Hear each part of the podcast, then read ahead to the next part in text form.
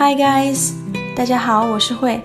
关于在家冲煮咖啡的话题，我们还留着一个尾巴，就是冲煮手冲咖啡的操作过程。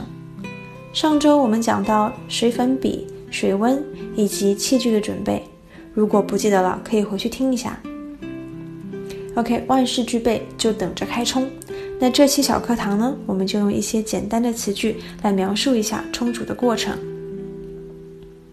Step one: boil some pure water until boiling. 第一步，将一些纯净水烧开。Boil，煮开、煮沸。这个单词之前我们也讲过。Pure water，纯净水。那大家都知道，用纯净水来冲煮咖啡呢，可以减少咖啡当中出现的一些不良的风味。Step two, put a paper filter in the brewer and rinse the paper filter with some hot water. 第二步，放一张滤纸在冲泡器里，然后用少许热水润湿滤纸。Rinse 在这里是冲洗的意思，用一些热水把滤纸润湿。方便我们后面进行下一步的冲煮。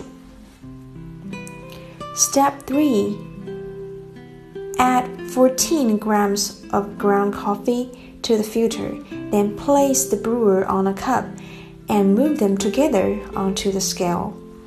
第三步，在滤纸中放入十四克咖啡粉，然后把冲泡器放在一只杯子上，再一起移动到电子秤上。这里我们用的是一只 cup，因为我们做的是一人份的咖啡。Step four: Pour about twenty-five to thirty grams of hot water onto the coffee, then wait for thirty seconds. 第四步，在咖啡中注入二十五到三十克热水，然后等待三十秒。Step 5 Pour about 80 to 90 grams of hot water onto the coffee, then wait until the water drains to the cup. 第五步，注入八十到九十克热水， 然后等待至水全部流到杯中。Drain 指的是水等液体流干、排干的意思。Step six Pour another 80 to 90 grams of hot water onto the coffee, then wait. 第六步，再注入八十到九十克热水，等待片刻。Another，另外的 ，another 80 to 90 grams of hot water，另外的八十到九十克热水，意思就是再次注入八十到九十克的热水。